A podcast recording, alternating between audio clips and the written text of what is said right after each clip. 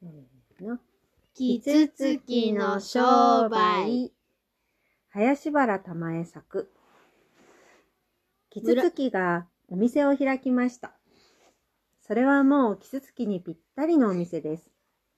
キツツキは森中の木の中からえりすぐりの木を見つけてきて、看板をこしらえました。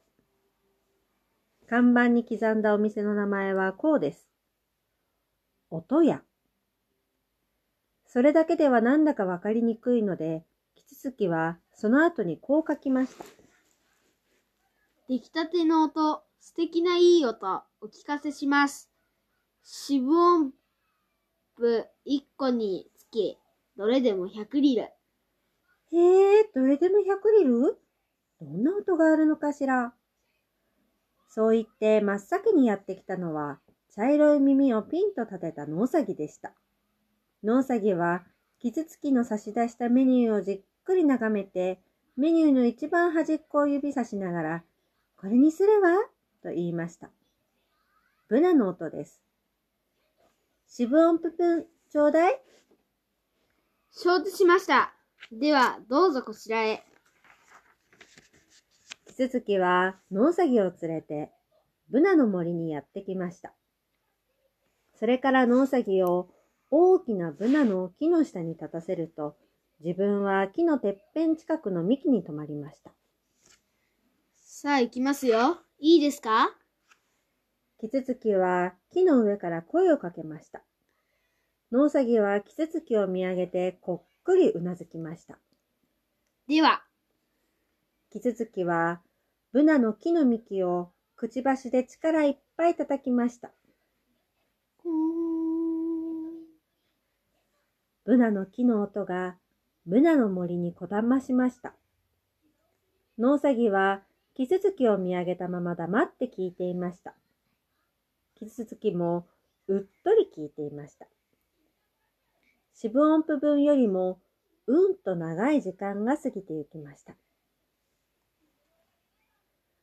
ブナの森に雨が降り始めます。キツツキは新しいメニューを思いつきました。ブナの木の鱗から顔を出して空を見上げていると、おはよう、キツツキさん。何してるんですか、キツツキさん。木の下で声がしました。見下ろすと、ブナの木の根元に、野ネズミの家族がみんなでキツツキを見上げています。タチスボスミレの葉っぱの傘を肩に担いで上を見上げているので、みんな顔中びしょ濡れでした。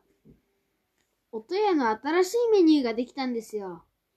キツツキは濡れた頭をブルンと振って言いました。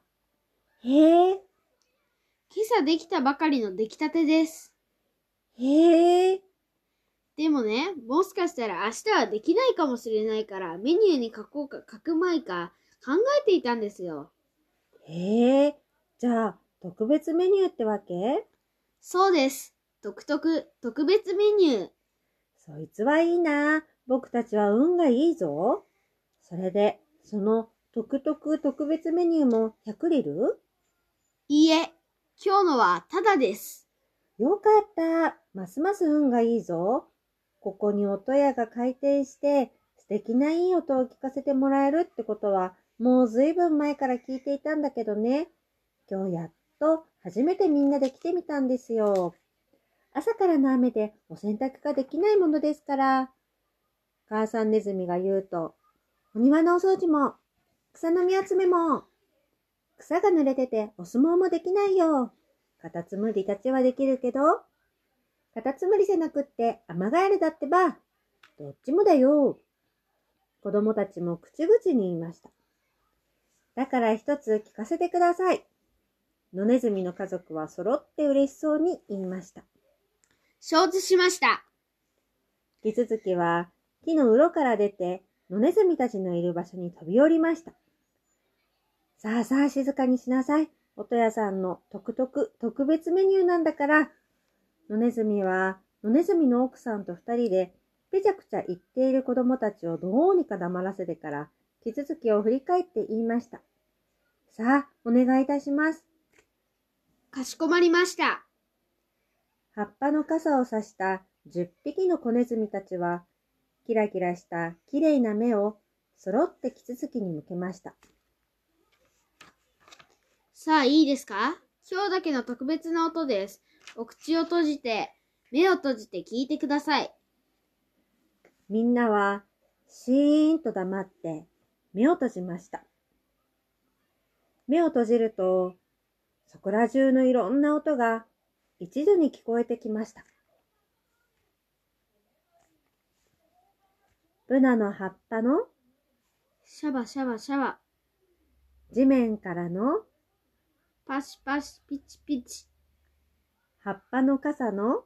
パリパリパリ。そして、ブナの森の？ずーっと遠奥深くから、どうどうどう。ざわざわざわ。あ、ー、聞こえる。雨の音だ。ほんとだ、聞こえる。雨の音だ。へえ、うふふ。野ネズミたちは、みんなニコニコうなずいて、それから、目を開けたり閉じたりしながら、ずーっとずーっと特別メニューの雨の音に包まれていたのです。